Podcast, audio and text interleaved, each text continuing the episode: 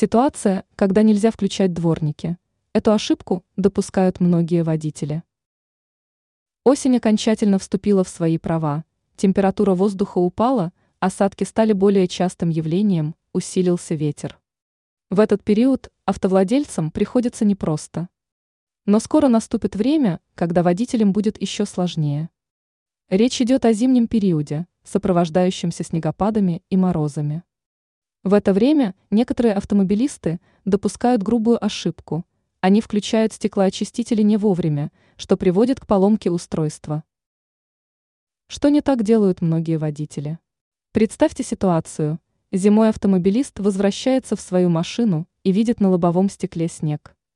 У некоторых водителей появляется желание сразу же включить дворники, чтобы очистить лобовуху. Но это грубая оплошность.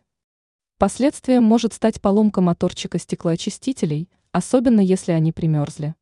Чтобы не столкнуться с этой проблемой, не спешите включать дворники сразу после того, как завели мотор. Сперва дождитесь того момента, когда температура стеклянной поверхности станет чуть выше.